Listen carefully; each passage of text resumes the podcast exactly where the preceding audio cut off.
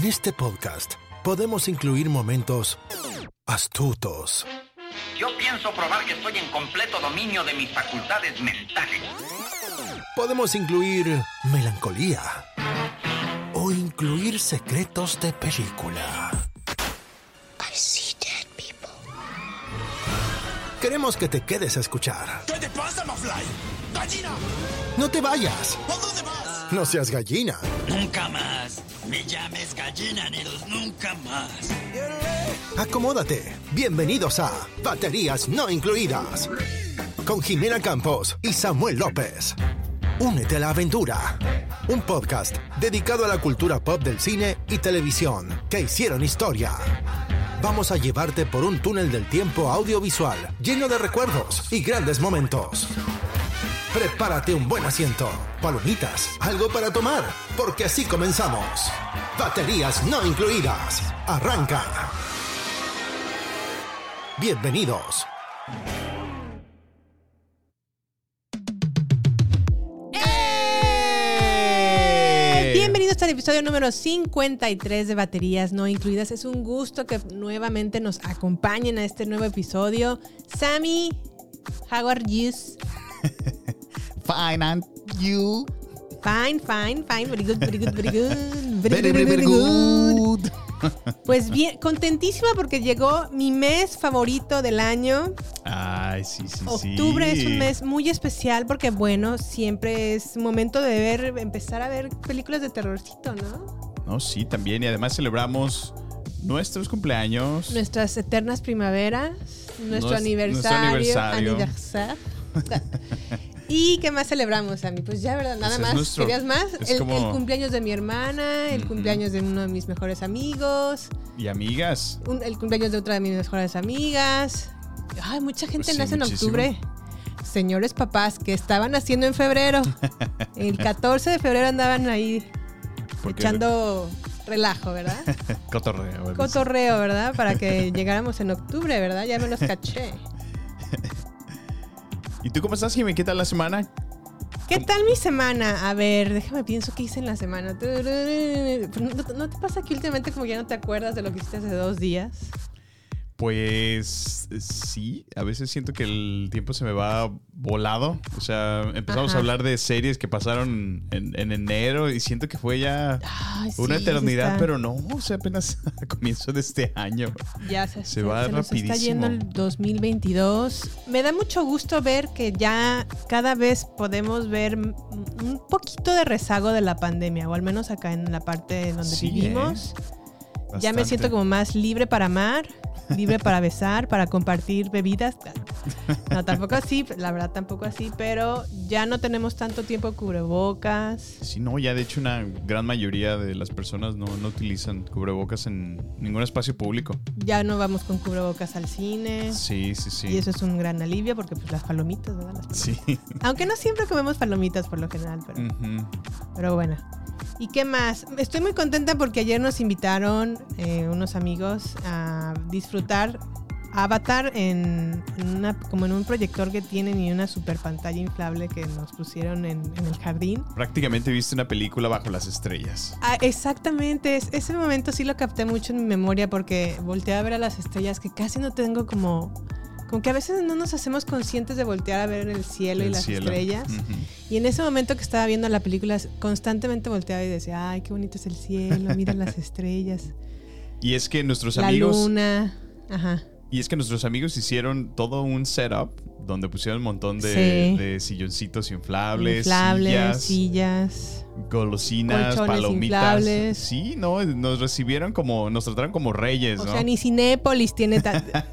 no, y aparte... eh, Cinema tenía- Orozco. Teníamos el- en el Cinema Orozco una atención infal así de primera no, porque no, como hasta los empezó a hacer- ushers, ¿no?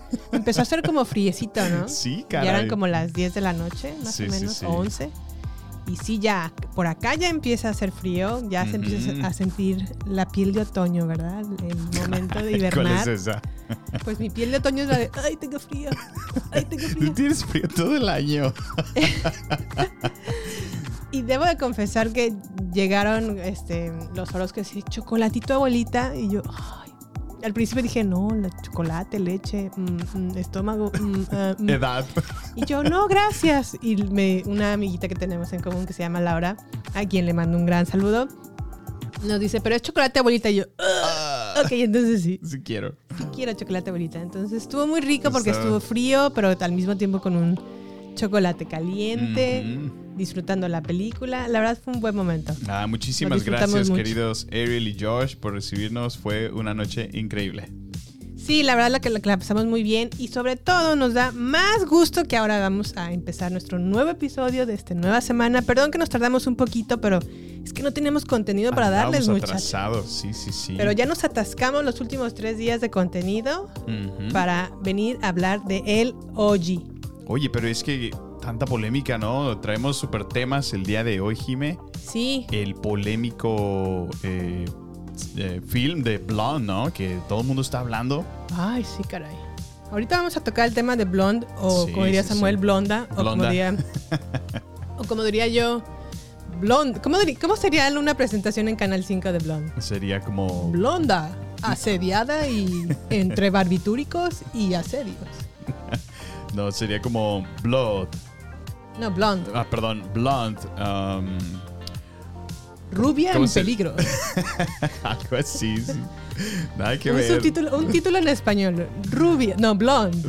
A mí jamás se me olvidará el, el Dawson's Creek, amigos y rivales. Ay, sí, terrible traducción, terrible. No, la de. La es que no era de traducción, lo, lo, lo adaptaban. el a- doblaje, ¿no? El Sí. título del el, el título de ponerlo en español. Sí, el de Beverly sí. Hills, creo que en España. No, por favor, mi- la gente que nos escucha en España, por favor, corríjanme si me equivoco. Según yo recuerdo que decían Beverly Hills 90210 o Sensación de Vivir. sensación de Vivir. Dije, ¿qué tiene que ver Beverly Hills 90210 con Sensación de Vivir? Pero así se llamaba, Sensación de Vivir. Sí. Que de hecho se escucha más, más padre cuando lo pronuncias en español. Beverly Hills 90-210. Ajá. 92, ¿qué? 9210. Nine- 9210, ¿no? Lo decían en inglés. 90210. Ok.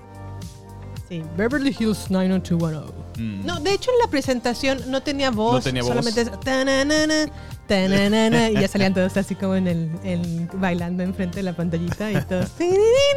Y ya, era, eso era todo. era.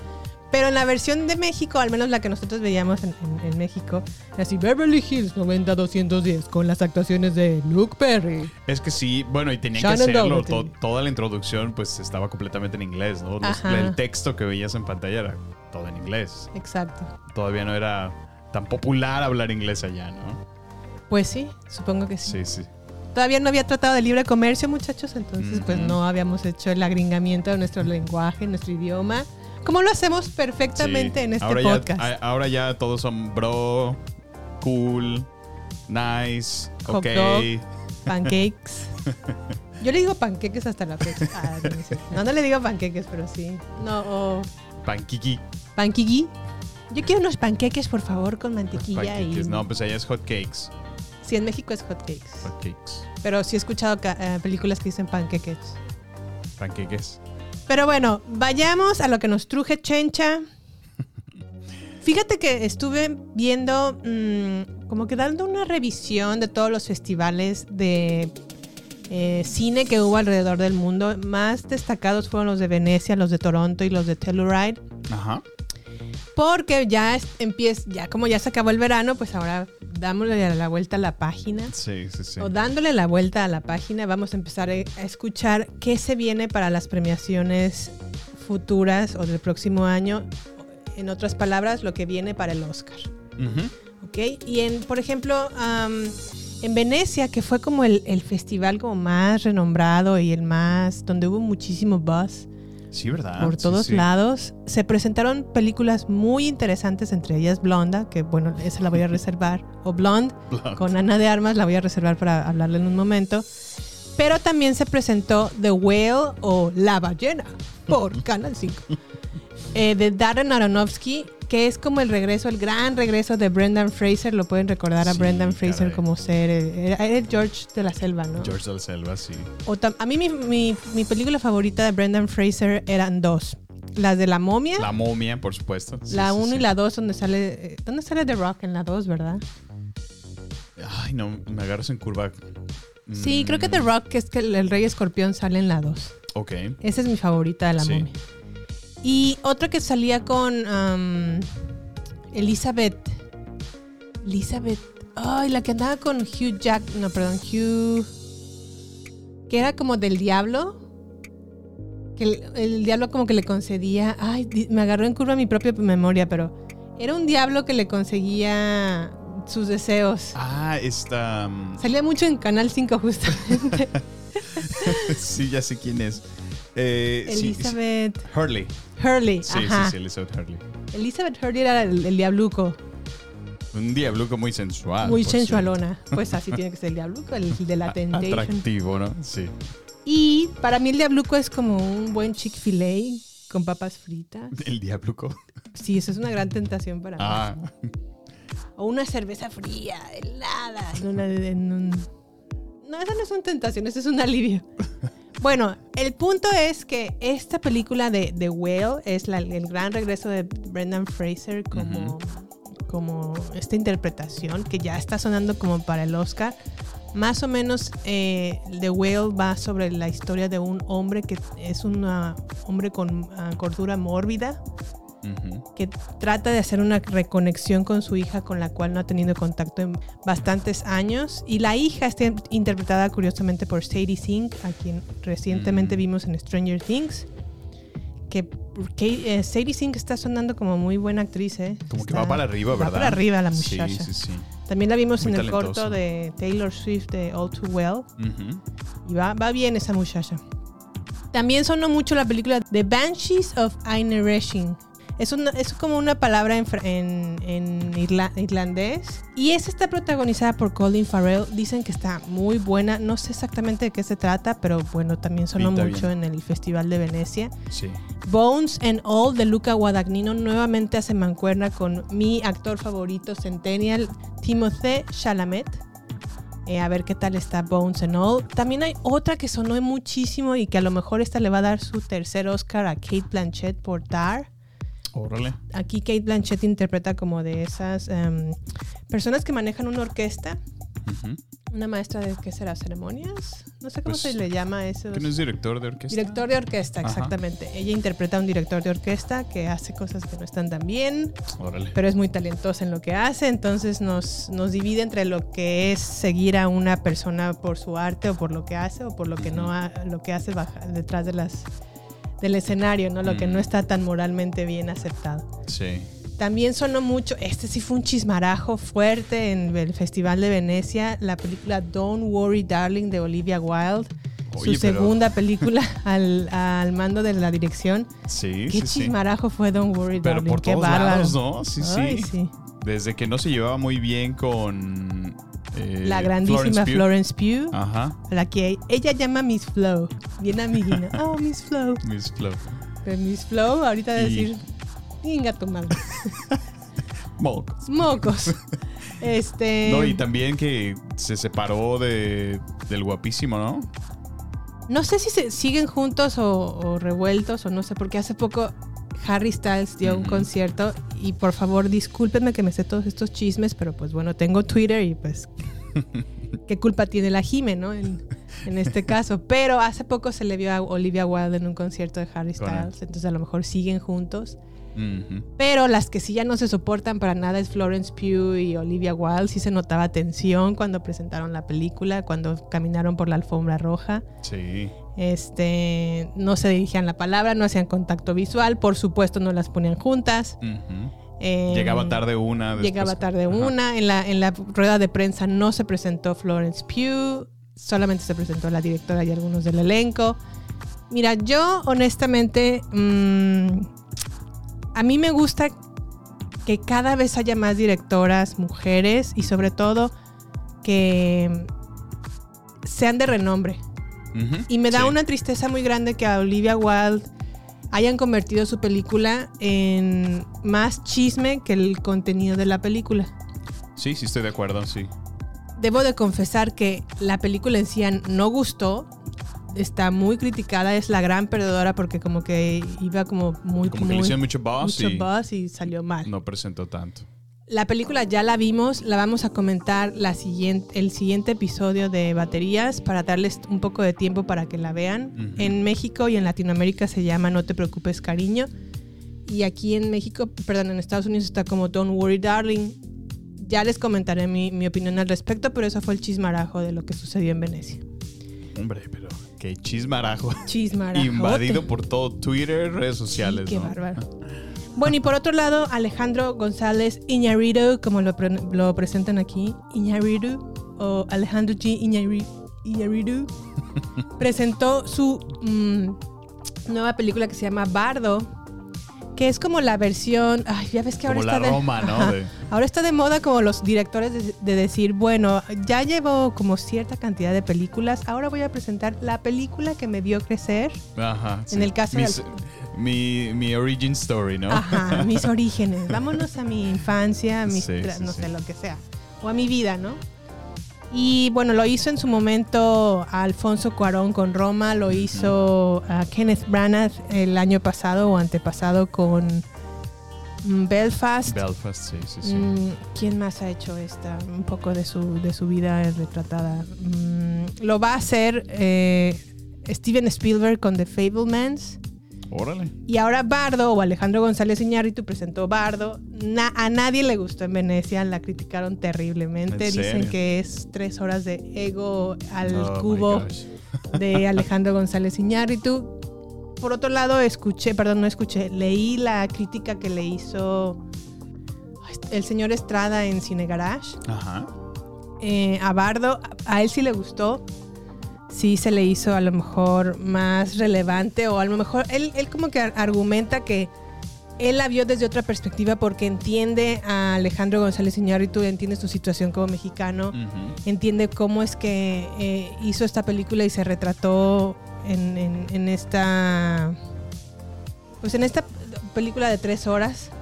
Y como que le dio un poquito de más sentido y justificó de alguna manera el por qué muchos críticos no le entendieron en, en Venecia y Sí. cómo lo- a lo mejor los críticos en México o en Latinoamérica lo van a comprender más Lo o inclusive, más, sí, sí. inclusive los críticos en Estados Unidos que son de origen latino pueden entender más esta película por lo que el tema que toca que es la migración.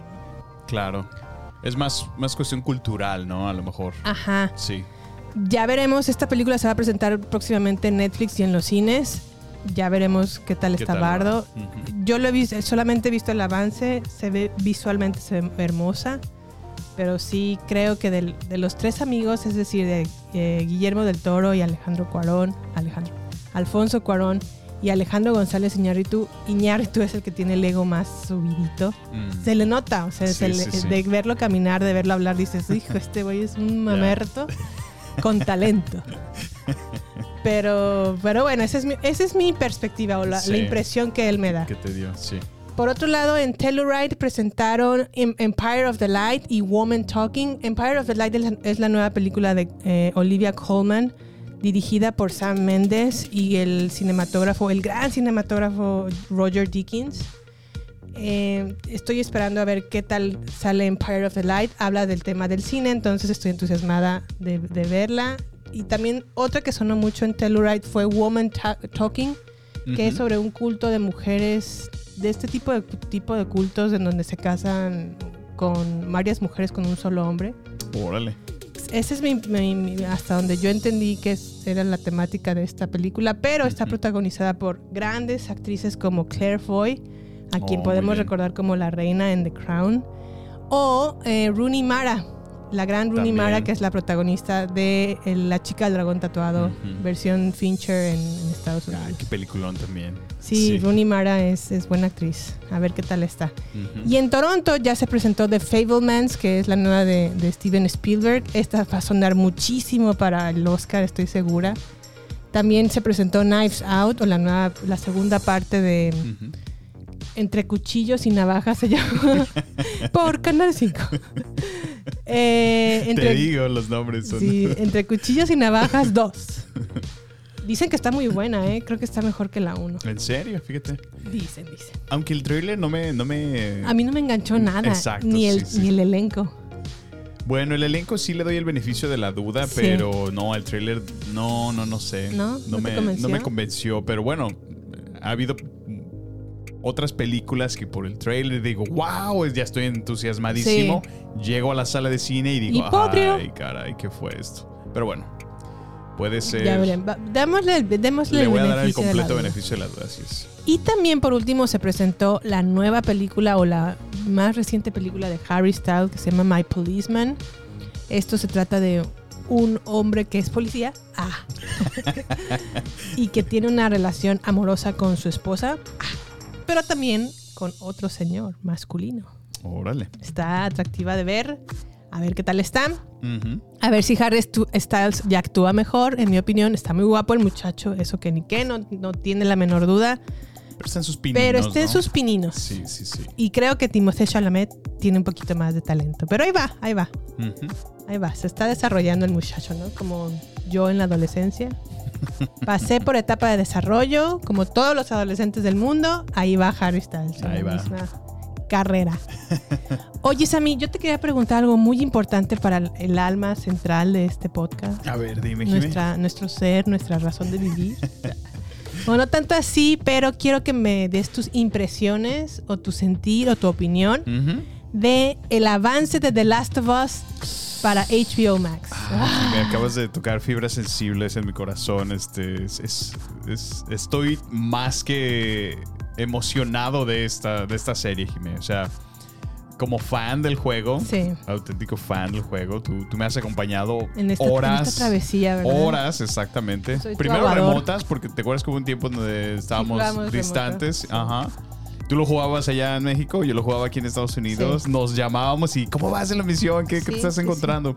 Pues era nuestra tera- terapia de pareja, ¿no? Así como vamos a hacer dos horas de The Last of Us para seguirnos en, Oye, en contacto, que- unidos. E- Era así como de family time. Nuestro family time era discutir acerca de cómo avanzábamos en el juego. Sí, nuestra, nuestra razón de ser era matar zombies y decir Sí. te amo.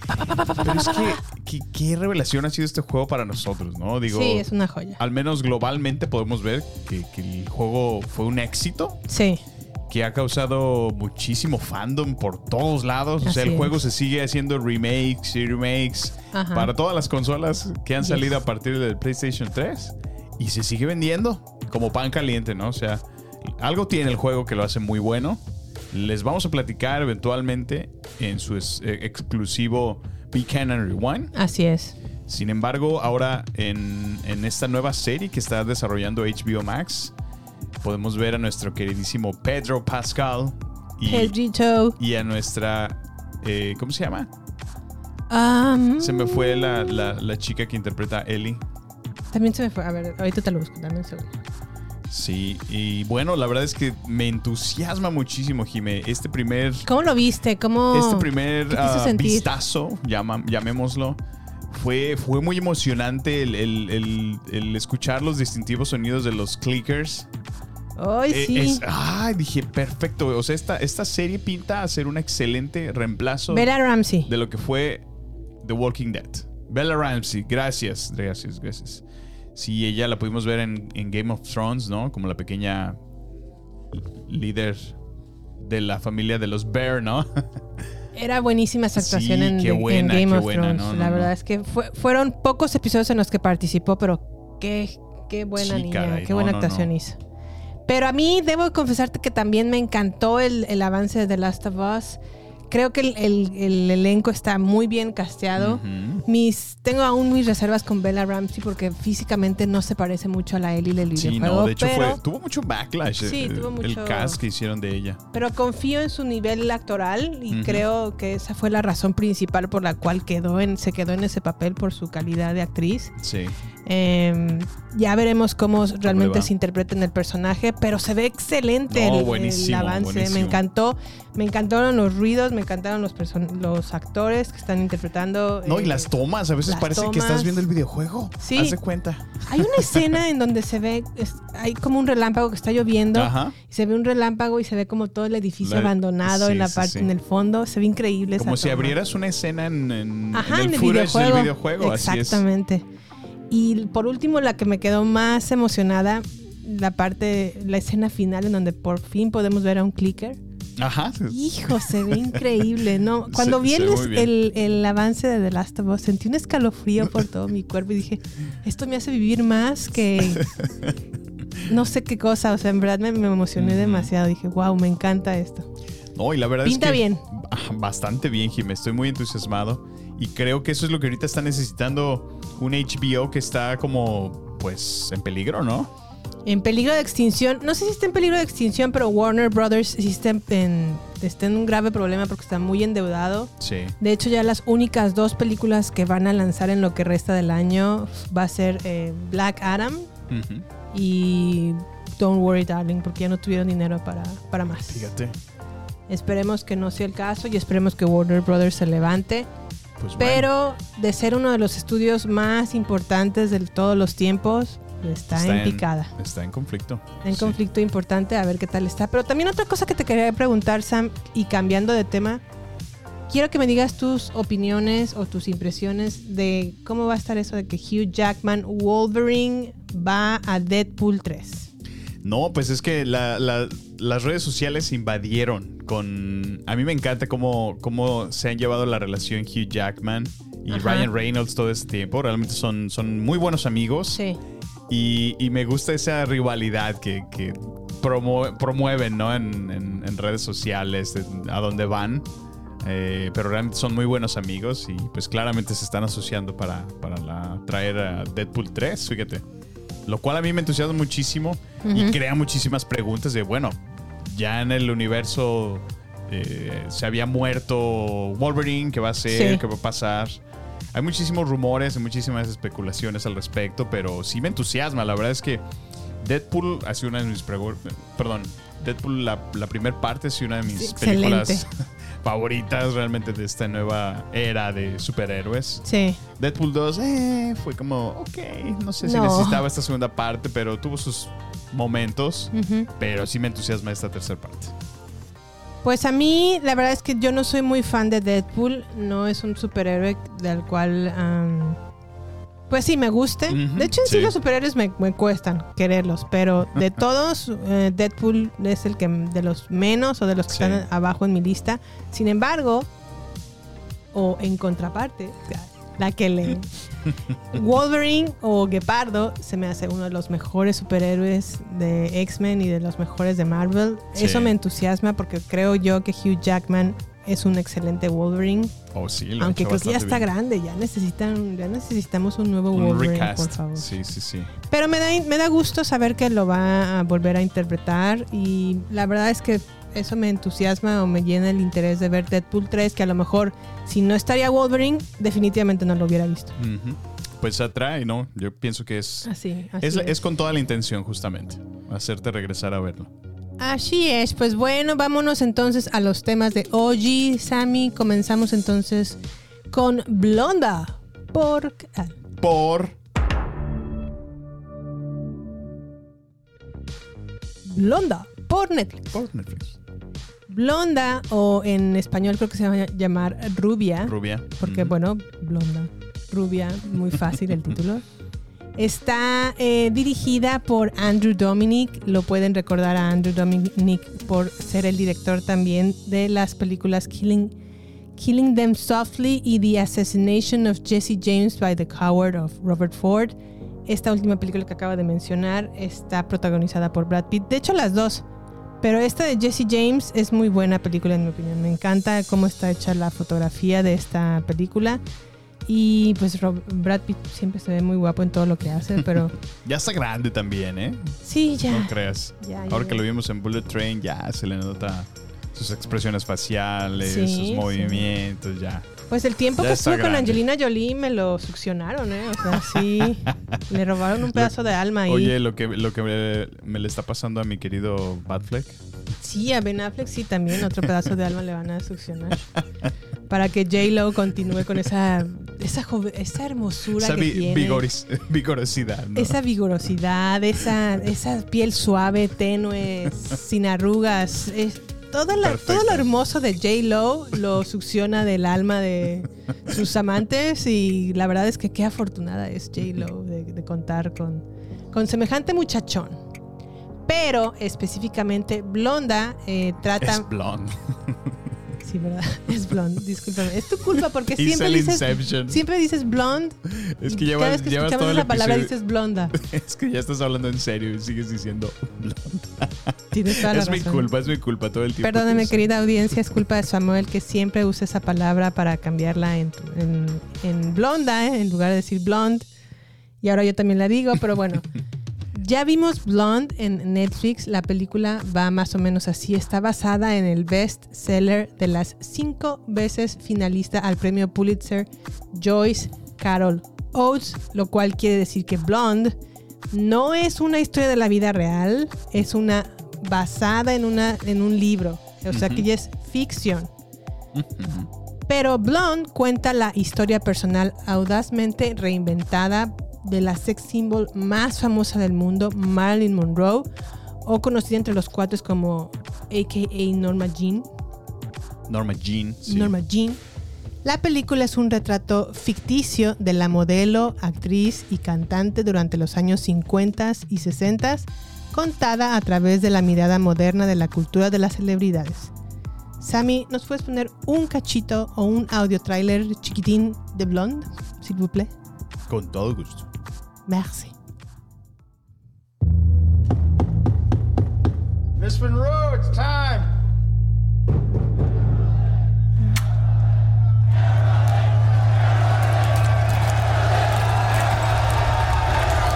A kiss on the hand, How'd you get your start? maybe. What start? In movies. Quite continental. But diamonds are a girl's best friend. I guess I was discovered. Men grow cold as girls. I know you're supposed to get used to it.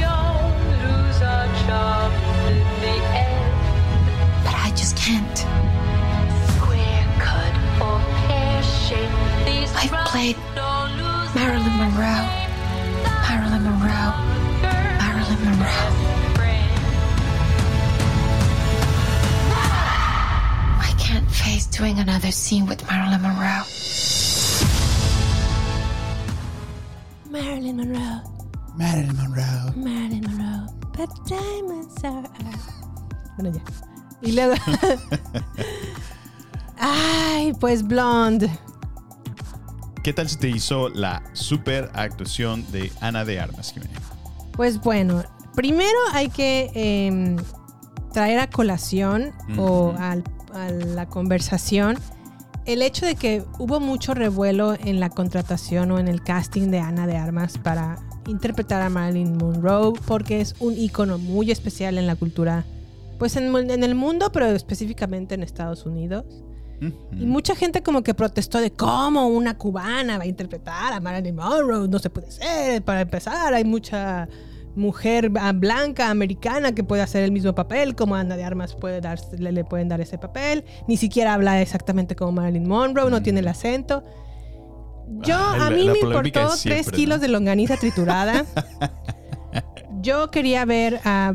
Si quedó Ana de Armas es porque evidentemente fue la que Pues mejor, la mejor. interpretó el, el papel. Sí. Y aunque sí tiene acento, yo no lo re- reconozco realmente tanto porque no soy una persona que tenga mm, o Pues que mi primer nativo, ¿no? idioma sea en inglés nativo. Sí. Para mí suena perfectamente, pero pues bueno, obvi- obviamente para otros era razón de protesta, ¿no? Mira, a lo mejor es como cuando tú ves en las series donde introducen a personajes que son, son mexicanos, entre comillas, Ajá. Y te das cuenta que pues, son, son a lo mejor niños nacidos en Estados Unidos, ¿no? Que sí hablan español, pero le notas el, el- el El tono, ¿no? acento. Que dices, este niño no es de México at all. Ok, sí, sí, sí. Entonces, pues, a lo mejor esa es lo, la parte comprensible, ¿no? De esos. Pero de eso a que le hagan el feo, no, no estoy de acuerdo. Pues la verdad es que Ana de Armas está guapísima. Ujú. Eh, a mí me parece que evidentemente la van a nominar al Oscar porque sí hace un excelente papel. Sí, vaya que sí. Sí se convierte en Marilyn Monroe y hay momentos en donde, y eso es ayuda, astucia también del, dire- del director Andrew Dominic, las tomas que le hizo al- a, la, a la actriz interpretando a Marilyn Monroe son excelentes. Sí, caray. O sea, a O sea, veces. hay momentos donde dices, ¿quién es? Exacto. O sea, es- estoy viendo a Marilyn Monroe, en efecto. Ajá. Sí, sí, sí. La encarna es- completamente. Sí. Muy, muy de acuerdo contigo. Sí. Y a mí me parece que actuó muy bien. Eh, lo único que tengo que criticar de la película, si soy absolutamente honesta, es que obviamente la película habla de cómo la sexualizaban los productores en su tiempo a la pobre mujer. Pero al mismo tiempo creo que el director sexualiza a Ana de Armas. Un poco de más. Como que queriendo exponer, Ajá. termina exponiéndola, exponiéndola más. más. Así es. Exactamente. Sí, sí, Creo sí. que hay tomas en donde no era necesario ciertos desnudos Demasiada desnudez, sí, sí, estoy de acuerdo. y, y otros que obviamente pues sí están justificados y se entiende y lo que tú quieras, pero otros que dije, ¿para qué hacer esta toma si no era absolutamente necesario? Creo que en eso cayó el director. Y creo que también a veces, em, cuando la directora es, femen es mujer, siempre tiene otra otra manera de Un manejar el, el ente, un enfoque completamente diferente. No sé si esto es una, una razón de que haya sido Andrew Dominic, que se le hayan a lo mejor pasado la cantidad de escenas al desnudo de Ana de Armas o que estuvo bien para, el- para, la, para la historia. La historia la verdad es que es, es fuerte, Es cruda, muy. es muy difícil de ver. Sí, sí, sí. De hecho, eh, y polémica, ¿no? Porque, bueno, yo al menos en reacciones iniciales, Ajá. en cuanto apareció en Netflix, eh, estaba lleno en gente en Twitter donde reportaban que no podían ni ver los primeros 15, 20 minutos de la película. No, Sí. no pasaron de eso porque no, no aguantaron la película. Y es que la, la película realmente expone eh, abuso infantil en algunos momentos. Sí. Eh, o sea, situaciones de abuso sexual, o sea, También, hay sí. situaciones fuertes, eh, es una realidad, pero, Y creo que la parte más fuerte de la película es al final, ¿eh? ajá, sí, sí, yo, yo, a mí me causó conflicto y dije, realmente, pues, no entendí por qué la gente se, se asustó, se espantó tanto cuando Sí. hemos visto cosas más fuertes, al menos, por ejemplo, yo lo comparo con una euforia que hemos visto ahora en la, en la serie de HBO, y Sí. es muchísimo más fuerte que, que al menos este comienzo que tuvo la película. Pero, pero sí, tienes mucha razón. Eh, creo que la segunda parte de la película, porque sí, sí se extiende por muchísimo, son casi tres horas de Casi película. tres horas, sí. Es, hay muchos tiempos muy largos que sí me costó muchísimo. Pero yo creo que el clímax está a partir de la mitad de la película hasta el, hasta el cierre. Ahí es donde, donde sí, sí me conecté mucho. Y al mismo tiempo sí me. ¡Wow! Sí me. Sí me no me espantó, pero sí me. Me, me hizo sentir un poco de lástima. digo, ya lo, habla- lo hablaste al comienzo, es ficción, es. Pero si de alguna manera esto se apega en algo, en la realidad, qué, qué feo, qué, qué- qué vida tan miserable tuvo, tuvo Marilyn Monroe. Pues yo no creo que haya sido realmente tan, tan así como lo retrata la película. Yo creo que todavía toda historia tiene dos lados. Dos partes, sí. Eh, aquí en esta, pues también se puede ver a una Marilyn que está constantemente triste todo el tiempo. O sea, ella no tiene un momento de alegría y el que, Miserable, el que lo tiene es como dura tres segundos. Y no creo que realmente toda su vida haya sido así. Pero lo que sí creo es que era una persona que a lo mejor cuyo carácter, obviamente como no fue formado por ningún padre de familia, Mm, sí, porque su sí, mamá no estaba bien mentalmente, su, pa- su padre nunca existió, o sea, no, Ujú. nunca lo pudimos ver en pantalla. De, no, yo honestamente no sé mucho de Marilyn Monroe o de Norma Jean y no sé quién es su papá, pero obviamente ante la ausencia de estas dos figuras tan importantes en, la- en el desarrollo de cualquier infante, Marilyn no tuvo como la, el carácter de poner un alto y de decir no a muchas cosas Sí, sí, sí. se dejaba realmente ella man, man- mangonear manipular. o manipular por quien estuviera, cual hombre estuviera en turno. Y también lo que otra cosa que podemos ver en la película es que ella aborda la necesidad, o se puede ver la necesidad tan importante o la, la la urgencia de una figura paterna. Sí, sí, sí. Y Alguien que, la protegiera, que la cuidara, exactamente. Que, que le diera estabilidad. Y no fue así. Sí, sí, sí. Y que ahora que lo mencionas es justo lo que hace a lo largo de, de la vida representada en la película. Eh, cuanto hombre está cerca en su, en su vida, Sí. ¿no? eh, trata de justo encontrar ese, ese refugio, ¿no? Esa, esa sombra del padre que Sí. nunca tuvo en las relaciones de pareja o en las relaciones laborales o quien le dirigía su carrera, o sea, eh, un constante, ¿no? Un buscar ese, ese refugio. Y es que también los hombres que tenían o llegaban a la vida de Marilyn, imagínate también ser el esposo de Marilyn Monroe, que ella vive de que los hombres la vean. Sí, sí, sí. Y entre más hombres la ven, mejor, porque le va Pues, mejor en su popular, película. Y sí, sí, para sí. un hombre debe de ser también como, uy, o sea, un, un- un tragar, o tiene que estar, tiene que ser un hombre demasiado, tener demasiada confianza en sí mismo para decir, esto no me afecta, y mi relación con Marilyn es otra cosa. Pero hay una escena en donde es, obviamente es la una de las fo- fotografías más famosas de Marilyn Monroe que Icónicas, ¿no? Sí. icónicas en donde un, un viento le sopla Sí, el, por abajo de una alcantarilla y le levanta el vestido blanco y ella hace como una como un pequeño empuja, ¿no? Como que tratar de bajarse el vestido y esa esa icónica escena está rodeada de más de 100 fotógrafos a- Ujú. alrededor de ella, ¿no? Y todos así felices de verle las piernas y los choncillos. Digo, sí maximizan las reacciones en la película, Ajá. que es intencional, ¿no? Ajá, Sí. así y, y- y lo hacen ver como si fueran gente depravada, como, Ujú. como cerdos, ¿no? No sé, o sea, como de estoy viendo una cosa así Gloriosa. gloriosa. y en el centro de esa escena se ve el, el marido El disgusto del esposo. y sí el, es. cómo está como todo serio y como todo molesto por esa Ujú. escena, Sí, sí, sí. Que más adelante, y esto ya se sabe en la vida de Marilyn Monroe, se ve que la golpea. Y este eh, beisbolista sí efectivamente la golpeaba. Sí, híjole. Pero bueno, la verdad es que creo que sí van a nominar a Ana de Armas. Qué bueno. A mí, la verdad, sí, sí me gustó muchísimo. Fue Sí, una actuación como que realmente se, se metió, o sea, de lleno a su papel. Eh, cualquier demanda que tuvo, eh, obviamente fue, fue, fue mucha, ¿no? O sea, tan solo el exponerte de esa manera, ¿no? Sí. Eh, y, y creo que encarnó muy bien los sentimientos que trataba de comunicar el director en, en las escenas. Y como lo menciona Jime, eh, se ve un constante sufrimiento ¿no? que, que está pasando la, la actriz eh, durante pues buena, muchas partes de su vida, pero Sí. siento que es muy buena con su, con su comunicación no verbal, ¿no? Con su comunicación corporal Sí. expresa todos su- sus sentimientos de una manera muy, muy realista. Y, y a mí, es, te digo, es, es de las partes que a mí me conmueven mucho de la película, que, que ves que tristemente era una realidad. Y, y no solo en esos tiempos, sino en una situación moderna. Tocan cuestiones como del aborto, ¿no? Donde Sí, también. constantemente ella sufre, ¿no? Eh, pues la necesidad de tener que en algún momento llevar a cabo una acción así. Y, y ese deseo también de querer como a lo mejor desarrollar su propia familia que nunca se le dio, Que ¿no? nunca No- pudo, Nunca sí. pudo. Entonces, es, es- es- a mí me conmovió esa parte de que qué triste, qué triste historia fue.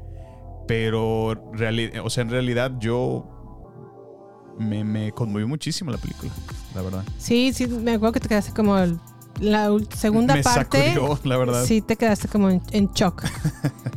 A mí, la verdad, pues bueno, creo que tristemente es la manera en la que muchos hombres tratan a las mujeres, lamentablemente. Y sí. ha habido en Twitter, yo comentarios he visto que, ¿cómo se les ocurre sacar esta película tan misógina en estos tiempos del Me Too? Debería de haber mujeres o películas en donde las mujeres salen adelante y todo esto y no, no en esta situación. Yo creo que para empezar tienen que ver la película desde un punto de vista de que es una ficción en primera y en segunda, de que también no se puede hacer todas las mujeres un momento, o sea, entiendo y comprendo que vivimos una etapa de empoderamiento y lo cual está muy bien, pero eso no significa exactamente que todas las películas tengan que tratarse de empoderamiento femenino. Ujú. Que siento que ya la industria Le- está cinemática está exprimiendo- abusando. Sí, sí, sí, sí. exprimiendo ese tema hasta lo que pueden. Y lo peor es que ya hay muchas ocasiones donde se siente más forzado, Sí. Jime, que, que, que- o sea, que, que, que se desarrolle de manera natural, ¿no? Exacto. Sí, sí, sí. Pero bueno, Blonde está en Netflix, ya la pueden sintonizar. Eh, compártanos sus opiniones o sus pensamientos de esta película en nuestras redes sociales, arroba baterías podcast o en nuestro correo electrónico. Y pasamos al siguiente tema, ¿no, Sammy? Pues vámonos. Vámonos con Andors, con Diego Luna en Disney Plus.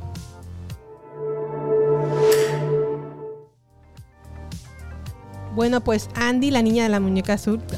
Ah, no, de la mochila azul. Andy. O no era Andy, ¿verdad? Era Amy. Ami. Amy, la niña de la mochila azul. Te equivocaste de, de saga. de saga. Pues Andor es una serie precuela de Star Wars Rogue One que sigue las aventuras de Cassian Andor durante los años de formación de la rebelión. Sammy, por favor, ponos un cachito del audio trailer, ¿no? Con todo gusto. Gracias. To steal from the Empire? To just walk in like you belong? They're so proud of themselves. So fat and satisfied. They can't imagine that someone like me would ever get inside their house. Cassian Andor. The Empire is choking us so slowly. We're starting not to notice. What I'm asking is this. Wouldn't you rather give it all to something real?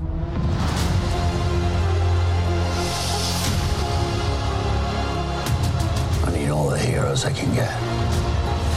For the greater good. Call it what you will. Let's call it war. There's fermenting out there, son. Pockets of fermenting. Bueno, aquí lo tienes, Jime. Regresamos. Esto fue Andor. Y bueno, Andor acaba de salir justamente. Es el gran estreno de Disney Plus. eh, desarrollada obviamente aquí en Estados Unidos. Bajo la dirección de Tony Gilroy, Toby Haynes, Benjamin Caron y Susana White. El guion escrito por el mismo Tony Gilroy, Steven Schiff, Dan Gilroy y algunos otros más. Está esta creación, obviamente, bajo el diseño de George Lucas, la historia original. Y la música viene de Nicholas Britell, la fotografía por Adriano Goldman. Y pues en el reparto tenemos Diego Luna, Alan Tudyk, Adria Arjona, Genevieve O'Reilly, Stellan Asgard, entre otros muchos más. Asgard. No Asgard de Thor. Entre otros, ¿no? Entre otros, sí. Bueno, pues muy bien. Andor está, en mi opinión, muy. Tiene un diseño de producción muy bueno. Se ve cara, ¿no? Se ve bien. Visualmente se ve más. mm, más mejor, como dirían en México. Em, Sabía que ibas a decir esa palabra. bueno, no todos en México dicen más mejor, solo algunas personas tienen más mejor. este. mm, Más mejor se ve, la verdad, el diseño de producción. Me gustó mucho. Me gustó también el, la historia. Que a lo mejor está como tardando en, en cuajar. Sí, sí, sí. Pero aún así me parece interesante. Me parece también interesante el elenco. Aquí en hablar de acentos, el acento de Diego Luna sí es un acento mucho más marcado que el de Ana de Armas. Y aún así, yo lo entiendo sin Sin problemas. ningún problema, así es. Eh, creo que eso es lo único que puedo decir de Andor. Ha tardado en empezar. No me ha de, de todos modos desanimado para no seguirla viendo. Mm, espero que a lo mejor se ponga un poquito más de acción en los próximos episodios. Pero va bien. Va bien. Va bien, se está, Sí. está cocinando, ¿no? Digo, ya con el exitazo que fue la película de Rogue One, la actuación que nos dio el mismísimo Diego Luna entonces, con nuestra querida Felicity Jones. Sí. Gustó muchísimo esa película, es una de mis favoritas sin Sí, duda de Star favoritas. Wars. Exacto. Entonces, yo sí estoy entusiasmado un poquito de conocer más de su historia. Hasta ahorita, como le dice Jime, va un poco lento.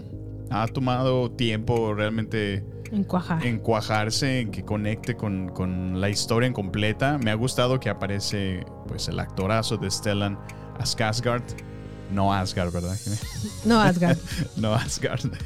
Y, y bueno, yo, yo sí, la verdad, le, le estoy dando el beneficio de la duda. Creo que no me ha decepcionado hasta ahorita todo lo que han hecho en el universo cinemático de Star Wars. Vaya, A mí sí me ha desanimado un poco Obi-Wan. Obi-Wan. Obi-Wan esperaba mucho de él y dije, está bien, pero ah, Estuvo más o menos. Sí, eh, aún así ya mi- yo, yo lo disfruté. Sí, yo Obi-Wan. también, yo también.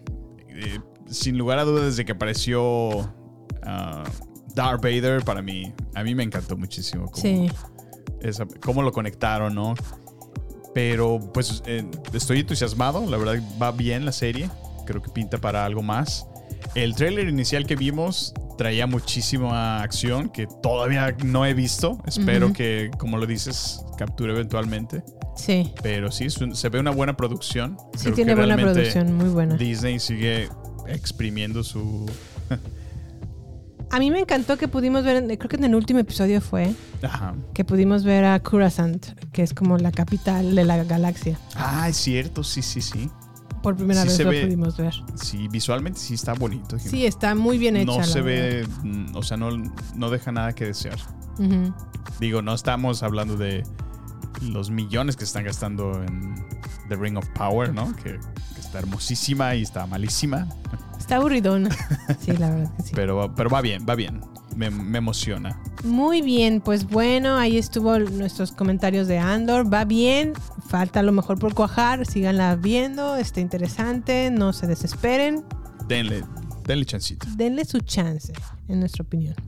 Vámonos entonces a la sección de saludos, Sammy. Yo antes de eh, mandar el audio de redes sociales, quiero saludar muy cariñosamente al cuarteto Orozco porque constantemente nos dan likes en nuestra página de Facebook. Muchísimas gracias, queridos amigos. Sí, muchas gracias, en verdad. De corazón apreciamos esto. ¿Y qué más a mí? Pues mira, eh, antes de irnos a nuestras redes sociales, ¿qué te parece si nos vamos a la trivia de la semana? ¡Sí! Vámonos.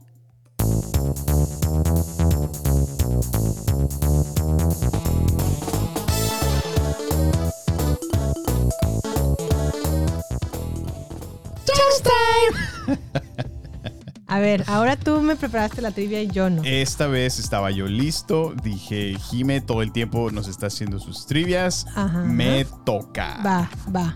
Perfecto, Jime. Bueno, voy a hacerte las preguntas. Ok. Son tres preguntas. Ok. Me aguantas poquito, esperas, vamos a redes sociales y cuando regresamos me das tu respuesta. Va Ok, que va. Ahí te va. Pregunta número uno, que va conectada estas preguntas con el siguiente tema que vamos a hablar el día de hoy. Ok. ¿Cuál es el nombre distintivo del sombrero que las handmaids tienen que utilizar en espacios públicos? Ok. Esa es la primera pregunta. ¿Cuál es el juego que Offred solía jugar durante sus encuentros nocturnos con Fred? Ok. Y la tercera pregunta es, ¿en dónde ocurren los sucesos que vemos en Handmaid's Tale y qué nombre le asignan a este nuevo país? Ok. Las respuestas las tenemos después de nuestros anuncios. Va. No queremos que te pierdas nada. Por eso, te invitamos a sumarte a nuestras redes sociales. Twitter, Instagram y Facebook. Encuéntranos como Baterías Podcast. Cine, series y mucho más solo con nosotros. Con Jimena Campos y Samuel López. Agéndalo. Nos encontramos en redes sociales. Baterías Podcast. Bueno, estamos de vuelta, Jimé. Ok, ¿Cómo para. estás? ¿Cómo te sientes? ¿Estás lista? Estoy lista. Perfecto. A ver, Listonish. ¿te repito la pregunta o estás...? No, no, no, yo Perfecto. tengo una memoria de Asha. Ok, entonces, ¿cuál fue el nombre distintivo? El nombre distintivo del, gorro. Del no- sombrero. Del sombrero no tengo ni la menor idea. Diría un NPI. Así es. El nombre que se le da son sus wings. Wings. Wings. Bueno, no tiene nada de wings. Le Pues, tapa toda la cara. Ajá. Que de hecho es un dato curioso. Eh, se quejan todas las muchachas cuando utilizan ese sombrero, solo se tienen que pasar por el sonido porque literal no las deja ver absolutamente nada mientras los utilizan. Bueno, la respuesta de la pregunta número dos, ¿qué juego juegan por la noche Offred y Fred? Ajá. Scrabble. Correcto. ¡Eh! Y la respuesta a la tercera pregunta sobre en qué país está desarrollada esta nueva eh, historia de, de Handmaid's Tale, la. República de Gilead. Correcto. Y bueno, también preguntaba que eh, en, en dónde ocurren estos sucesos que vemos. La respuesta de eso era Cambridge, Massachusetts. Ah, donde vive Offred y así. Ajá. Ok. sí, sí. Muy bien. Pero muy bien, Jime. Bravo, bravo. ¡Eh! Bueno, pues vamos entonces, obviamente, a tocar esta nueva temporada de Handmaid's Tale, los cuentos de la criada, Los cuentos de la gata. los cuentos de la señora que nos ayuda, los cuentos de... De la chacha. Los cuen- bueno, ya. The Handmaid's Tale la podemos encontrar en Hulu.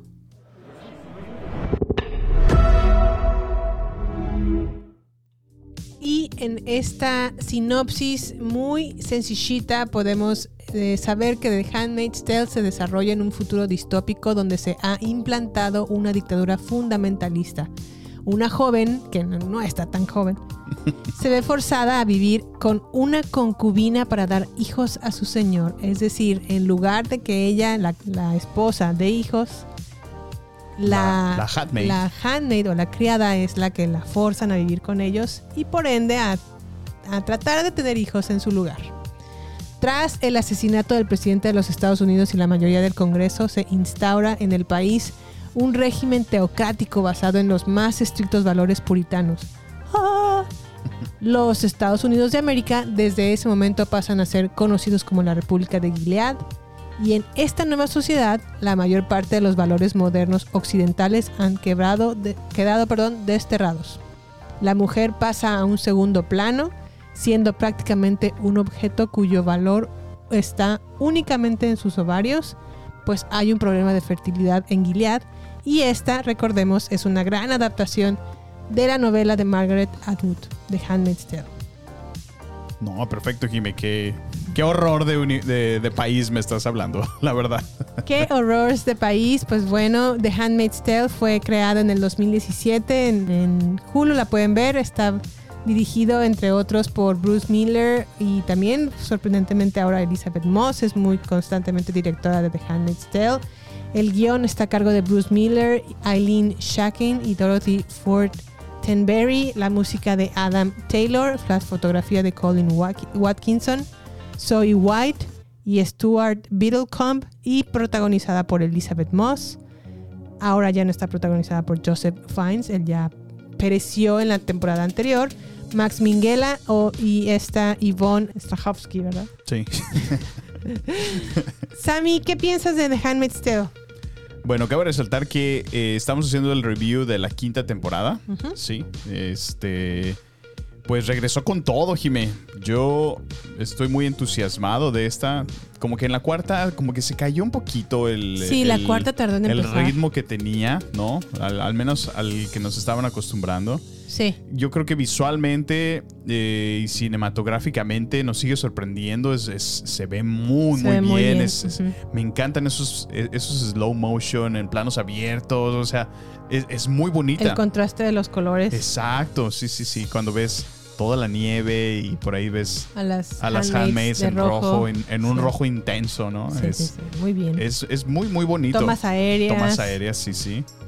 Eh, ahora que se estaban justamente lidiando conflictos entre fronteras, podías ver justo Ajá. eso, la frontera dividida en tomas aéreas. Era, no sé, es- visualmente sigue perfecta, ¿no? Así es. Y en esta eh, quinta temporada dije, ay, a ver, ahora, ahora con qué sale, ¿no? sí, caray. te- está un poquito cansado ya con tantos close-ups que le hacen a Offred todo el tiempo, todas las temporadas, a cada instante. Sí. Ya me empezaba a cansar eso. Pero no, hombre, esta, esta temporada regresó con todo, Jime. Pinta Estoy- para bien. Va bastante bien, lo, que, lo cual me hace preguntarte, ¿crees que esta es la temporada de, de Serena Williams? ¿De Serena? Serena Williams, la tenista. este, de Serena creo que es, pues la verdad es que mi, mi personaje favorito de, de Handmaids siempre ha sido Serena. ¿eh? Serena, Nunca es, nunca es Offred. Creo que la actitud de Offred siempre es como muy retadora y a veces mm, no me gusta cómo le hace, cómo le hacen el close up de sus miradas. Me dan ganas de decir, ya, ya, deja de poner esos ojos de retadora. Su actitud es la que no me gusta mucho, pero por otro lado me pongo en su lugar y digo, bueno, yo estaría Pues a lo sí. mejor igual o peor. Entonces, si estuviera en su lugar. Claro. Pero creo que en esta temporada eh, aquí ya Serena está, ya no, ya no tiene a su lado a Fred, eh, que era pues obviamente su esposo. Y ahora está ella enfocada en como que Gilead cada vez está abriendo un poco más sus fronteras hacia el mundo, como que el mundo ya no le quedó de otra más que aceptar esta república o esta nueva república. Y ahora eh, mandan a, a Serena como un emisario de la República de Gilead en otros países, una específicamente, ajá, específicamente en Canadá, que es donde Casualmente. casualmente también vive Offred. O, O se logró o escaparse. June. Sí, June, exactamente. Entonces ahí están las dos amiguis y rivales. Aquí se aplica el Los cuentos de la criada. Amigas, Amigas y, y rivales. Por Canal 5. Caray, no, no, es que estas se, se amaron y se, Y se odiaron a, a muerte, ¿no? Sí. Ahora. Sí, sí, sí. No, por eso digo que realmente se puso muy bueno este drama. Eh, claramente vemos la, la continua rivalidad y en, en situaciones de poder, ¿no? Que ahora ya se ubicó Ser- Serena, pero no le ha salido los planes como ella quiere. Entonces, si no se han puesto al día en Handmaids, es un excelente momento para que lo hagan. La serie se está poniendo con todo. La serie va muy bien. eh, también sale en algunos episodios McKenna Grace, que la pueden recordar Sí, por ¿verdad? ser la nueva versión, en la nueva versión de Ghostbusters. Yo le digo la Baby Ghostbuster. Baby Ghostbuster. Sí, es, pues sale en la nueva película, Sí, ¿verdad? sí, Que a mí sí. sí me gustó, por cierto, Ghostbusters. La verdad está muy buena, sí, sí. Con este Paul Rudd Ajá. y McKenna Grace. McKenna Grace. Eh, Janine sigue viva. Es- Janine es como un superhéroe, ¿no? Yo El- le digo la tuerta. es que me le Samuel. quitaron un ojito, pobrecita. Bueno, es la, la, la persona que no puede verle un ojito. Sí, sí. Qué, qué buena actriz es ella, ¿no? También. Es muy buena actriz y además ha resultado ser un gato de nueve vidas. Porque no se muere. se le muere, explotan sí. las bombas y Ujú. sigue viva. Le, la envenenan y, la, y sigue viva. Y sigue viva, sí, sí. O sea, ella es, es inmortal. Lo que el, el ojo le robó, le ha dado en vida. La visión que perdió. sí. La visión que perdió se la ha dado eh, el Lord, que todo lo provee en Gilead, en vidas, porque vaya que va muy Oh, bien. Janine. Sí, sí, sí. ¿Cómo crees que, crees que Janine completamente se convierta al lado oscuro? Es que eso es lo que yo pienso que va a pasar. O sea, si te fijas, ya ahorita es la favorita de la Aunt Lydia, que también es Sí. otra actoraza, ¿no? Que, que, que- cara. O sea, no, no, no, qué personajazo se ha Así aventado. es. Aunt mu- Lydia es... es buenísima. A mí algo que me gusta mucho de The Handmaid's Tale es que, por ejemplo, el personaje de Aunt Lydia, cuyos actos a veces no puedes ni justificar porque están muy mal ejecutados, cuando nos cuentan de su historia, puedes entender por qué hace lo que hace. Sí, sí, sí. Aunque no estés de acuerdo, puedes en verdad llegar a sen- sentir como Como un empatía poco de, de, empatía, así es. de por qué hace lo que hace. Y, y eso es lo que me gusta de la historia. O sea, que no hay... eh, no te ponen como el malo, malo, malo o la buena, buena, buena, Exacto. sino... Pues sí, como un prisma, ¿no? Que tiene diferentes perspectivas de... Y aunque la gente a veces está bajo este nuevo dominio, ¿no? En Gilead, este nuevo gobierno, esta nueva Ajá. manera de, de vivir la sociedad, eh, pues ves justo eso, o sea, gente que, que está en ese mismo punto, o sea, siguen tomando las mismas o van a tomar una buena decisión, una mala decisión, de acuerdo a estas circunstancias, o sea, te sigue exponiendo en esas situaciones donde, aunque ya están en este nuevo régimen, vaya, Sí. aún así hay gente que todavía toma buenas decisiones o de plano gente, como dices, que se va al dark side completamente. Así es. Lo cual sí, sí la, hace, la mantiene interesante, relevante la historia para mí. Es, Pues es bueno, muy buena. yo en esta casa soy of Sam. y pues trabajo como handmaid Of Sam. en la República. No te creas, Sammy. y jugamos Scrabble en las noches también. ah, no, nosotros jugamos. ¿Cómo se llama? Ruby. El, el, ah, sí, El pues el Ruby. Ruby. ¿Ruby o Rumi? Rumi. Ruby es Rumi. Jugamos al, al Saludos Rumi. a, saludos a Ruby, sí. Saludos a que pero también escucha. jugamos al Rumi en el room. Con mi husband Rumi. Con mi husband Rumi. Bueno, Pues así fue entonces eh, The Handmaid's Tale. Apenas van creo que tres episodios o cuatro. No hemos, eh, a lo mejor... Nos falta uno. nos falta uno de ver, Sí. pero pues que es demasiado contenido, muchachos. Hagan, Hay eh, que. espérenos tantito. Ujú. Pero véanla, empiecen a ver, ya están algunos episodios por ahí. Está interesante.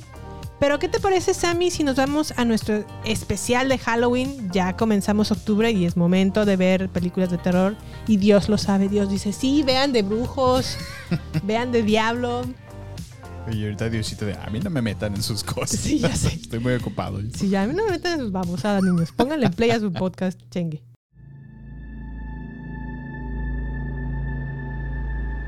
Bueno, pues aquí entonces comenzamos con esta película de terror que vimos que se llama It Follows. En español se llama Está detrás de ti. Yo la llamo ah, enfermedad de transmisión sexual diabólica. Un supernatural STD, yo le diría. Un supernatural STD, muchachos. Es que si, si, te- si lo analizas desde esa perspectiva, Jiménez, sí es un poquito absurda. Es una enfermedad de transmisión sexual diabólica, es Pues ya- sobrenatural. Sobrenatural, porque pues sí, es, es como un fantasma, ¿no? Realmente. Pero ¿de qué va? ¿De qué va It Follows? Pues Jay, y no es mi papá, sino la, la- es una mujer que se llama Jay, Jay. que tiene 18 años, está en la flor de su, de su juventud, ¿verdad? Tiene su primer encuentro sexual con su novio en la parte trasera de un coche. Classic. Clásico, sí, sí, sí. Tras el hecho aparentemente inocente, la situación se pone tensa cuando su novio hace que ella se desmaye. Mm. Al despertar, la jo- el joven le explica a la novia, a, a Jay, que lo hizo para ahuyentar a una serie de espíritus que lo acosan. A partir de ese momento, dice el novio, ¿tú las traes? Yo ya no las traigo. el chamuco va atrás de ti. Oh, te va atrás de ti. Sí. De mí ya no, porque ya te la pasé en el encuentro sexual, en el coito, en la copulación. Y a partir de, de ese momento, Jay es la que va a sufrir las consecuencias de ese acoso, encontrándose sumergida en visiones y pesadillas y teniendo la sensación de que alguien o algo la observa. It Follows es del año 2014, pro- eh, dirigida por David Robert Mitchell. El guion también David Robert Mitchell. La música por Rich Virand, Viland, perdón, o Briland. Brilliant. Eh, la fotografía de Mike Jolakis y protagonizada por Micah Monroe, Kier Gilchrist, Daniel Sobato, Jake Weary y Ola- Olivia Lucardi, en, Lucardi perdón, entre otros. Sammy, ¿cómo viste It Follows? Yo te la presenté. Pues mira, Porque dicen que es de culto, dicen que es muy buena. Sí, sí, sí. Pues mira, eh, dijiste, ya, ya va siendo momento, ya está octubre aquí. Es, Ajá. es momento de ponernos en modo halloweenesco. ¿no? y la verdad es que sí, eh, fue una película que yo no esperaba mucho, no me dio tanto, pero no sé, como que tuvo sus momentos la película. Una de las cosas que me gustó mucho fue la música, el soundtrack de esta película. Ok. Eh, creo que como que para mí cayó un poquito en lo absurdo esta película. Como que, como que en este tipo de películas, ya sean cuestiones espirituales, cuestiones eh, Sobrenaturales. sobrenaturales, como que tenga, como que alguna explicación es lo que yo busco, ¿no? Esta Ok. película no te ofrece nada, o sea, simplemente es así son las cosas, es como, como si fuera una leyenda urbana, ¿no?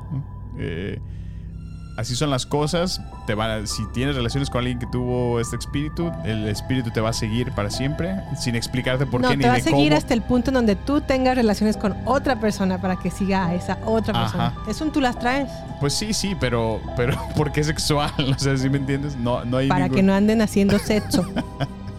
Pero no hay... ni- ¿Quién va a dejar de hacer sexo? Pues, eh, si, Es precisamente... si a Jay le hubieran dicho, vamos a, si, si te- si tenemos sexo, Ay, pero ¿por si copulamos se te, va, se te- te va a seguir el chamuco, hubiera dicho que no, estoy segura. Y digo, y una de las cosas que he aprendido es, para poder apreciar bien una película, no Ajá. tiene que tener realmente lógica para mí, sino la, la lógica tiene que ser para la misma película en sí, ¿no? Entonces lo que dije, bueno, se la voy a comprar. No, no necesito que me expliquen, pues, se los voy a comprar. Que, que haga sentido con sí misma, ¿no? Y creo que a lo mejor bajo esa premisa sí, sí lo logra, como que Claro. como que te mete, te, te sumerges a este universo adolescente, ¿no? Ok. De decisiones estúpidas, de decisiones a la ligera, de decisiones eh, Pues no creo que la ligera, pues si estás con tu novio, es-. Es, normal que tengas relaciones.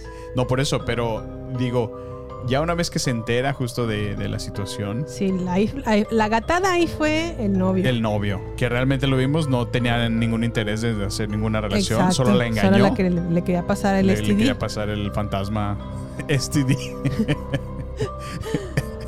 STD viene del Sexual Transmit Disease, ¿no? Enfermedad de transmisión sexual. Enfermedad de transmisión en sexual. inglés. ¿A ti qué te pareció, Jimé? Cuéntame. A mí sí me gustó. Sí. Sí se me hizo... pues sí, yo cuando la estaba viendo dije, pues básicamente le pegó como el sífilis, pero Un diabólico. un chancro diabólico y la solución es pasar ese chancro diabólico a otra persona. Sí, sí, sí. Em, lo que también me gustó es que sorpresivamente hay una escena en donde hay un chavo que casi casi que le dice I volunteer as a tribute. Yo me, yo me pongo de voluntario para tener sexo contigo, y que me, me las- me pegues la, la STD. sí, sí, sí. Y luego yo más adelante la paso a otra persona. Dije, bueno, pues moralmente no está muy bien, pero si mi vida está entre la vida, estoy entre la vida y la muerte y alguien se pone de voluntario, dices, pues bueno, Ujú. qué mejor. ¿no? Qué mejor, ¿no? Ya. Lo Me hace hace, el paro. me hace el paro, me saca el chamuco, yo quedo bien y no me quedo con la tristeza de a lo mejor tener que haber engañado a otra persona Sí, para pasar sí. esto. Sin embargo, ya lo verán en la película, no les vamos a spoilear, pasa algo que hace que su plan se venga abajo. Completamente, sí. Descansen que sí tienen relaciones sexuales, pero algo pasa que no pueden resolverlo bien y tienen que bu- buscar diferentes estrategias para pasar el STD a otra persona y se Sí. liberen de se liberen de, de su de su karma, ¿no? De Sí, su mal. sí. El final no sé si es a lo mejor tan moralmente tan aceptado, pero yo hubiera hecho lo mismo. Pues sí, la verdad. Digo, es eso o, o te mueres, prácticamente. Exacto. Sí, porque parte de las leyes o, o reglas, entre comillas, de, de esta película es Ajá. que si, si permites que este espíritu o Te cache, te cache, te atrape, te mata. no solo, no, no solo te mata, sino primero, primero te cena, te merienda, Ah, sí. tiene relaciones sexuales contigo y después te mata. Así es. Pues bueno, Entonces- muerte gloriosa, ¿no? Tal vez dices, bueno, pues Oye, me voy a pero morir. si, si te está violando, ¿cómo mueres con muerte gloriosa? Ah, sí, ¿verdad? Bueno, no, si me está violando, pues no. Y otra de las reglas es que realmente es este, este fantasma, este espíritu, este ente, como que toma, toma forma, ¿no? De personas cercanas a tu vida, ¿no? Un, un papá, un tío, un amigo, una, un- una Ay, abuelita. muy cierto, sí. Entonces, pues es, es lo que cae en lo absurdo, ¿no? En lo... Que cualquiera puede ser el, Ajá, el te engaña. Es como si fuera tu amigo, pero no sabes. Solamente cuando va caminando hacia ti con una mirada Sí. de te quiero matar y cenar al mismo tiempo. De primero te voy a cenar y luego te voy a matar. Sí, caray, no, no, no. Por eso, para mí queda esta película entre una línea muy delgada entre lo absurdo, que realmente no me lo pude, no, no me lo pude sacar, Jimmy, no, no me permitió disfrutar esa película al 100%, porque dije, qué absurdo, qué, qué estúpido, qué tonto. A mí sí me gustó, se me hizo. Esta palomera, la verdad que Ajá, sí, está, sí, sí. está- está bien, está bien. No es de las mejores a lo mejor de terror, no es un exorcista, pero está decente. Sí, sí, y aparte sí. es un coming of age. Y nos presentó a esta actriz, Micah Monroe, Monroe. Que ¿en qué la vemos, Jimmy? ¿O cómo la conocemos? ¿Cómo la conocemos? Pues no, yo no la recuerdo como en otra película muy, muy sobresaliente. Sin embargo, curiosamente vimos una segunda película de terror y esa fue Y chan, aleatoria. chan, chan.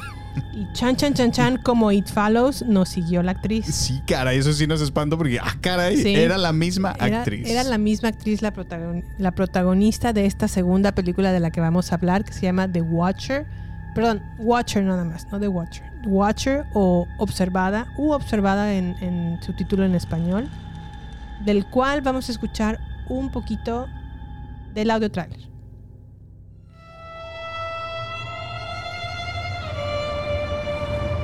Shitu, I, uh, you don't speak Romanian.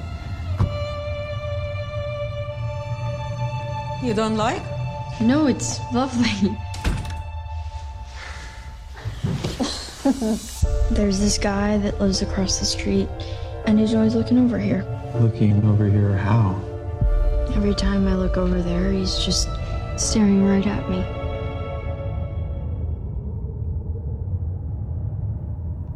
Hello, darling. Any reason in particular you're standing in the dark?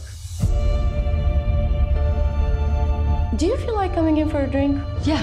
Have you noticed anyone watching you in your apartment? No. This guy has been watching us since we moved in. Maybe he's staring at the woman who's staring at him.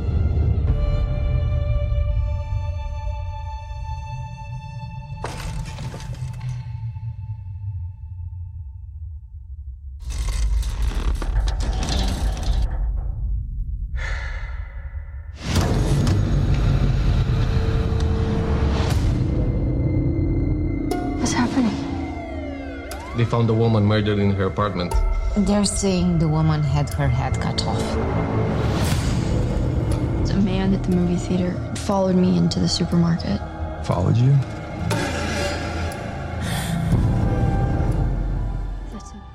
Bueno, Jimmy, y aquí lo tienes. Esto fue el trailer de Watcher. ¿Y de qué va? Una joven se muda a un nuevo apartamento con su prometido y se ve atormentada por la sensación de ser acosada por un vigilante invisible en un edificio adyacente por allá en, ¿qué era? Ucrania, Rumania. Bucarest, Rumania. Esta fue una película que ah, fue lanzada en el 2022 eh, aquí en Estados Unidos bajo la dirección de Chloe Okuno, el guion por Zach Ford y Chloe Okuno, la música desarrollada por Nathan Halpern, la fotografía bajo Benjamin Kirk Nielsen y en el reparto pues nos persiguió hasta acá la misma actriz Micah Monroe, Bern Gorman, Carl Gl- Glosnen, Daniel Nuta, entre otros varios más. Jime, vimos este trailer, nos espantó que nos siguió la misma actriz. ¿Qué te pareció esta película? Bueno, pues Watcher u Observada, quiero, debo de confesar que me sentí muy identificada con el personaje. Eh, es una- un matrimonio joven que sí, llega sí, a un nuevo país Ah, es cierto, sí, sí. y el, el- el marido trabaja mucho y pues ella tiene que conocer por sí misma su ciudad y está, pasa muchas horas sola y ella como que dice, bueno, pues voy a salir a pasearme. Pero en donde viven en el departamento, el cual está muy bonito, en mi opinión es como tipo un loft. Ándale, sí, se parece un loft. Eh, tiene unos ventanales enormes y al principio no tienen cortinas.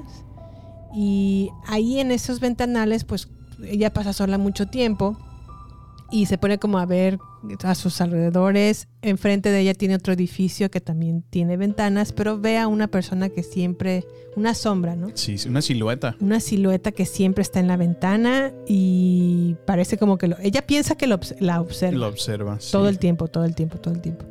Entonces, lo que normalmente otra persona normal haría es simplemente ignorarlo, y que ahí se ponga y que vea, no importa, no me vale tres kilos de longaniza. Pero no, no esta, esta muchacha, no Micah Monroe. Ella se pone así como de me están viendo y me están viendo, me estoy mal viajando, Sí. me está observando.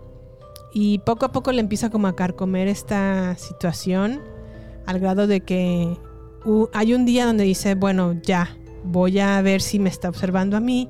Y se le ocurre la maravillosa idea de levantarle la mano como para Como saludarlo. Para decirle hola. y se da cuenta la que la silueta le responde. No, sí, sí, sí. Y a partir de ahí, pues bueno, empieza una serie de... mm, pues qué será, como se desenvuelve la historia ent- entre saber si realmente la está acosando. Pues es como, como ¿O no? s- psicosis, ¿no? Entra como en un estado de, Sí. de- de- Pues le sacude mentalmente. Eh, la, la mantiene claramente insegura todo el tiempo. Sí. Entonces no sabemos si realmente es ella que a lo mejor se está haciendo de ideas, de- del conflicto que pues claramente está lidiando de estar en un nuevo país, Sí. nueva cultura, una nueva idioma, porque tampoco lo domina, no lo habla. No domina el idioma Entonces, exactamente. Ese sí es una es súper difícil. Se, se ve el- en verdad que es muy retador para ella aprender el idioma porque es que rumano. Rumano.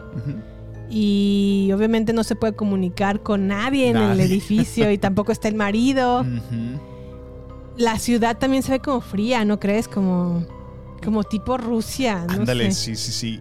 Y como edificios muy antiguos, Ajá. edificios viejos, edificios sí. que a lo mejor no se ve como la arquitectura más moderna, pero Sí. quiero pensar que también es la parte de, de la filmación que le que- Claro. que, que te aclimata a la, a la ciudad, ¿no? De Sí. darte un, un estilo muy, um, como le dices, frío, eh, misterioso. Eh, pues lúgubre, no sé. Ah, a, a mí me da, eh, mientras estábamos viendo esta película, le decía a Samuel, qué miedo estar en Rumania o en Sí. estos tipos de países que están más al este de Europa, más Sí, cercanos sí. a Rusia, en donde yo eh, siempre he pensado como que la gente de esos países son como más, mm, aparte de fríos, tienen como fobias o gustos mucho más peculiares, mucho más Perversos, ya perversos. Sí, sí, y sí. no sé si a lo mejor han visto la película de Hostal, Ah, que también se desenvuelve en uno de estos países más cercanos a, a la Europa del Este y donde la gente es mucho más conservadora y mucho, no conservadora, pero a lo mejor como más fría, más vampiresca. Me da esa, esa impresión de como que es gente más maluca y que eh, ella a lo mejor está nueva en el país, no conoce a nadie, no tiene, ah, no conoce a grandes, pues sí, a, amigos Bueno, o gente sí, cercana sí. a ella, no habla el, el idioma y se siente como pez fuera del agua, ¿no? Y el marido que siempre está trabajando porque le dieron como un ascenso en su trabajo. Como, como que se ve que es un puestazo, Es ¿no? un Sí. puestazo, ajá, y que no puede obviamente desaprovechar la oportunidad. Pero ella sí se siente como fuera de, como un pez del fuera del agua. Sí, sí, sí. Y, y- y a la larga se hace como amiga de una persona, pero esta persona más adelante le sucede, tiene un, un evento Pues una situación, así es. que tiene que ver también con su observador. Entonces, ¿cuál te gustó más, Samuel, entre It Follows y Watcher? No, Watcher, por supuesto. O sea, te digo, mi problema con It Follows fue como que, como que para mí entró en lo absurdo y no me pude sacar esa idea mientras disfruté la película. A lo mejor si le doy una segunda oportunidad pueda verla con otros ojos. Ajá. Pero me pareció más, más comedia, honestamente, que el, el terror en sí. Aunque sí tiene sus momentos. Hay situaciones de acción donde realmente te ponen la piel chinita. Sí. Pero creo que es el excelente manejo entre la música y los efectos visuales que hacen. Y a diferencia de, de It Follows, Watcher creo que es una película en donde a lo mejor es- no pasa nada, a lo mejor por Ajá. mucho tiempo. Y el final es Exactamente. Impredecible Ya completamente. te me adelantaste, pero es, lo, es justo lo que iba a decir. En esta película como que tiene un... Como que va... Un pace, un paso. pace muy, muy lento, va despacio. Sí. Va pasando cosas que Como sí que son que no pasa misteriosas. nada. Ajá, son misteriosas, pero no te dan ninguna cuestión terrorífica ni Ujú, nada. ujú. Son solamente misteriosas que de alguna manera como que te semi-aclaran, ¿no? Con alguna justificación durante Sí. la película. Pero el final jamás lo ves venir. Yo- o al menos yo, yo nunca pensé que terminara de esa manera la película.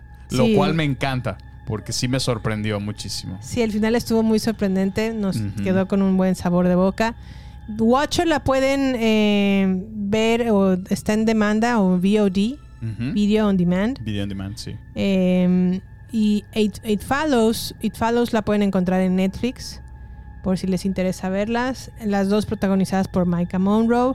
Espero que la próxima vez que escogamos una peli no es no sea protagonizada por ella, porque entonces sí, Sí, pegamos ya me un pegó brinco, el ¿no? STD. O sea, ya. No, ya. llegó, no llegó La de mí, me a ver, dame sigue- una explicación. La que me sigue es ella.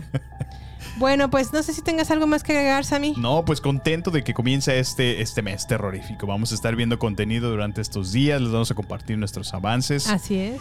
Y pues les agradecemos muchísimo. Si esta es la primera vez que nos escuchan, gracias por llegar a este punto en el podcast. Gracias. Bienvenidos a Baterías No Incluidas. Pueden seguirnos, pueden continuar esta conversación en redes sociales. Estamos en Twitter, Instagram y en Facebook, donde nos pueden encontrar en la cuenta arroba baterías podcast, Yeah. donde Jime normalmente nos hace eh, compartir contenido, películas, recomendaciones, referencias. Yeah. Eh, así que dense una vuelta, por favor. Y si lo están haciendo desde Apple Podcast, nos están escuchando allí, por favor, déjenos una referencia. Danos clic en seguir, si Yeah. están también en alguna otra plataforma, para que les lleguen los episodios conforme van saliendo.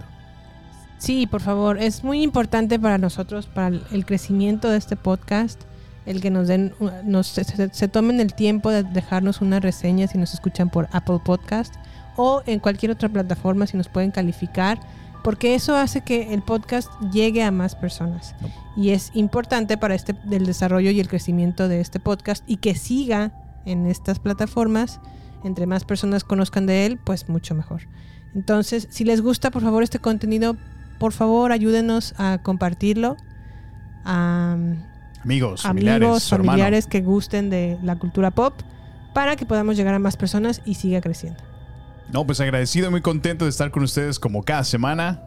Su servidor Samuel López. Y Jime Campos, muchísimas gracias y nos vemos hasta la siguiente semana. hasta la próxima. Bye. Hasta luego.